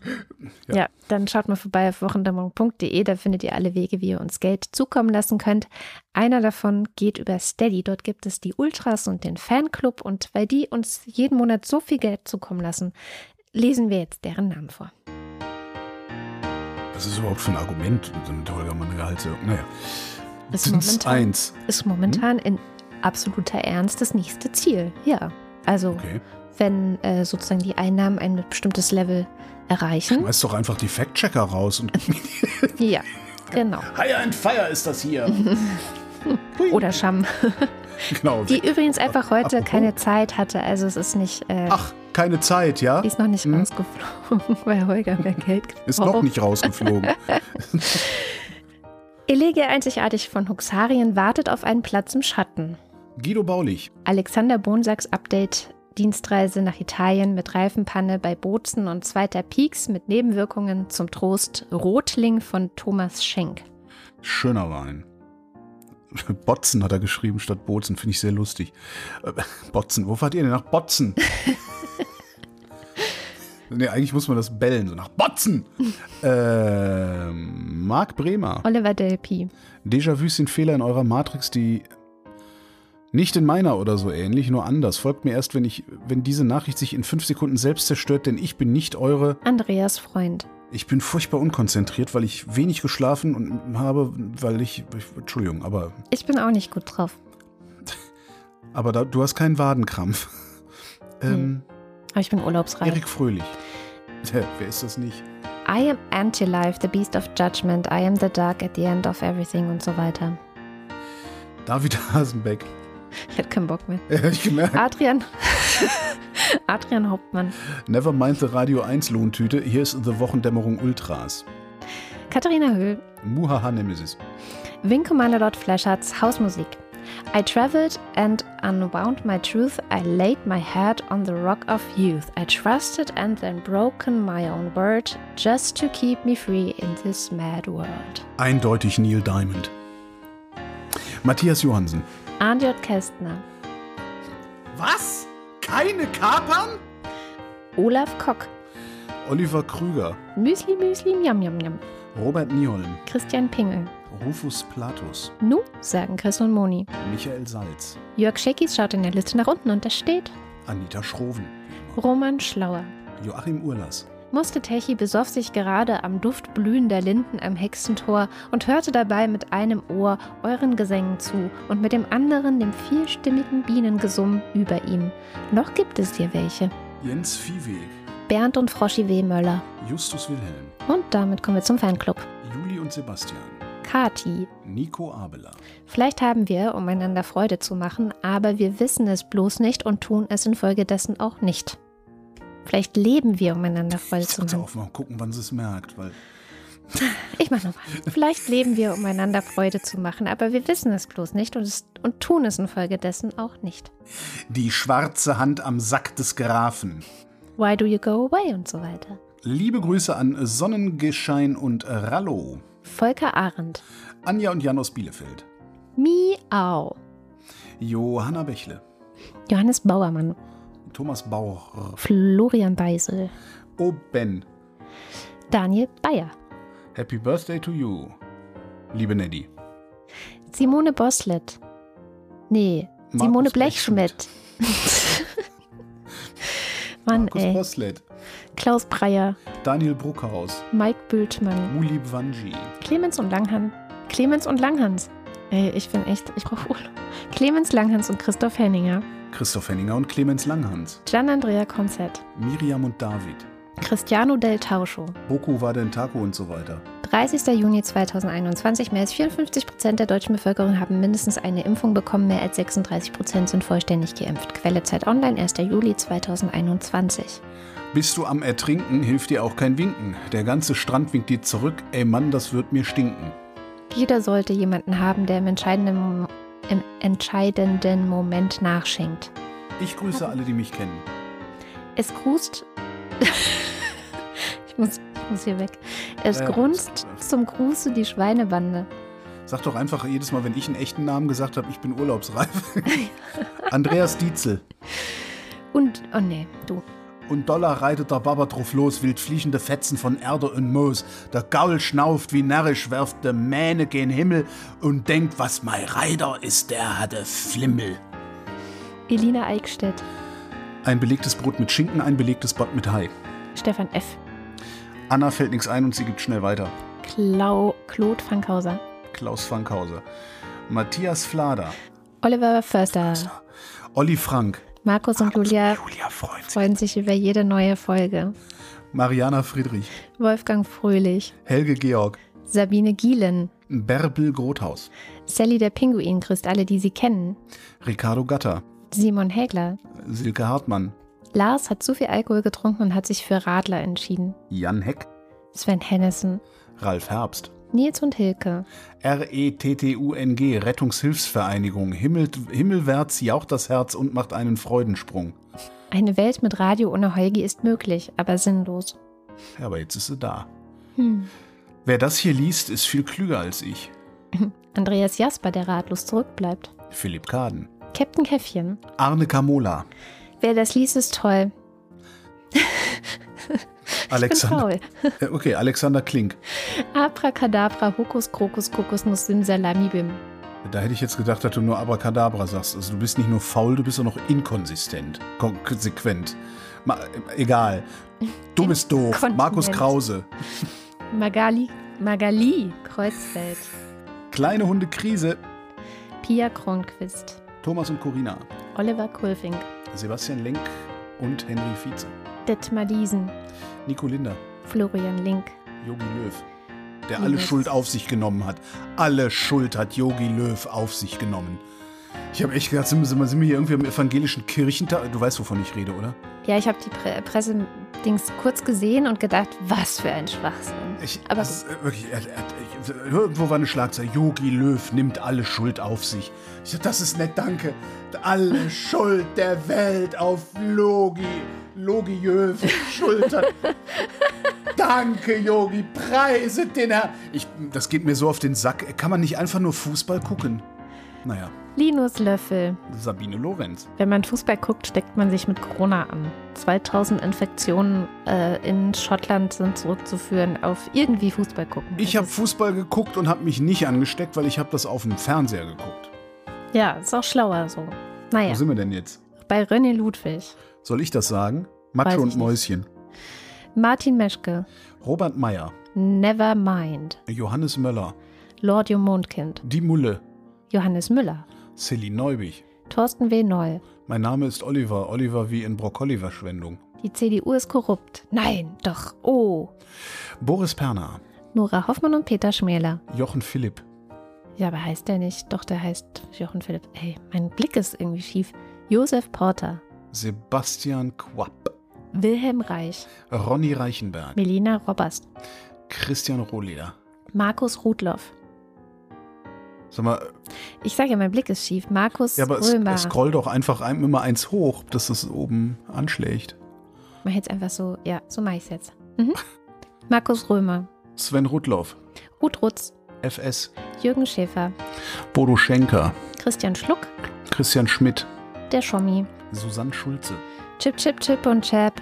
Theresa Siebert.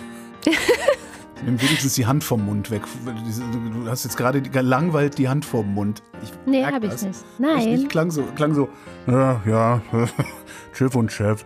Ich bin so wie ich. Jens Sommerfeld. Im Übrigen bin ich der Meinung. Marie Stahn. Christian Steffen. Sabine Stein. Philipp Steinkopf. Suse und Martin Stöckert. I'm not even supposed to be here today. Ja. Michael Simanek. Da steht's. Moritz Tim. Mr. Tipp. Alexander Klink bekommt gar nicht mit, dass ich ihm surrealistische Grüße sende. Johann und Eli und Anna und Gregor sind hoch erfreut, denn sie haben keine Termine und leicht einen Sitzen. Prost. Martin Unterlechner. Jan van Finkenreue. Yannick Völker. Stefan Wald. Andreas Waschk. Crown. Vielen Dank British. für die schöne Weihnachtskarte. Steven Welch. Wir gehen aus, wenn wir nicht zurückkommen, räche unseren Tod. Jenny Wiegand. Mein Name ist Ella, wie in Reaktor-Schnellabschaltung. Tobias Wirth. Pilates ist doch auch nur Yoga. Und KI auch nur Statistik. In einer Gesellschaft, die dich Geld, Gewicht, Kalorien und Schritte zählen lässt, sei rebellisch, zähle deine glücklichen Momente. Christoph Ziesecke. Commander Wedge Antilles. Und manchmal glaube ich, dass ich zu leise bin. Dann schreie ich lauter als meine Lieder in den Wind. Doch viel, viel lauter noch sind die, die nichts zu sagen haben. Und wenn das stimmt, dann halte ich lieber mein Maul. Wo Licht ist, muss es auch Schatten geben und so. Die Muxi Girls. Lisa Linde Schröder. Und Jona Tahn. Vielen herzlichen Dank. Ja, vielen, vielen Dank. Die Katrin fährt jetzt in Urlaub. Ja, und falls ihr euch fragt, warum ich so fertig bin, wie das so ist, wenn man Freiberuflerin ist, musste ich noch ganz viel vorbereiten, damit ich auch echt einfach mal Urlaub machen kann ohne Rechner. Und deswegen habe ich gestern bis nachts um 10 hier noch gesessen, um die Wochendämmerung für nächste Woche schon mal vorzubereiten, auf, auf alle Plattformen hochzuladen. Und, und ihr wisst, ihr wisst ja, was das für ein unglaublicher geistiger Aufwand auch ist, die Zukunft zu channeln. Hm. Absolut, das war wirklich schwierig. Denn nächste Woche gibt es eine ganz besonders tolle Sendung, finde ich, in der nämlich Heugi lernt, den Osten zu verstehen oder wie man den Osten vielleicht verstehen könnte. Vielleicht. Hast du es ja. verstanden eigentlich? Natürlich habe ich das verstanden. Ich habe mich nur so dumm gestellt. das heißt, du kommst in der Sendung gar nicht mehr vor, oder was? Weil zwischendurch dein Mikrofon kaputt gegangen ist, äh, hast du dich ganz rausgeschnitten? Nee, am Anfang habe ich ähm, ein bisschen was zu sagen, als es noch ging. Mhm. Und am Ende habe ich auch noch ein bisschen was gesagt. Das habt ihr aber alle nicht mehr gehört. ja, wir hatten ein bisschen technische Probleme. Aber umso interessanter finde ich eigentlich ist die Sendung geworden, weil ich, glaube ich, tatsächlich ja schon sehr viel ähm, ja, Kontaktpunkte mit Osteuropa und so weiter habe. Und das war echt cool, dich mit diesen beiden Leuten zusammenzuschmeißen, fand ich dann. Also ich habe voll gerne zugehört zumindest. Tja. Ja, immerhin, Katrin hat die Sendung gefallen. Ja, jetzt seid ihr ordentlich angeteasert, hoffe ich. Genau. Das war jedenfalls die Wochendämmerung vom 2. Juli 2021. Wir danken für die Aufmerksamkeit. Tschüss.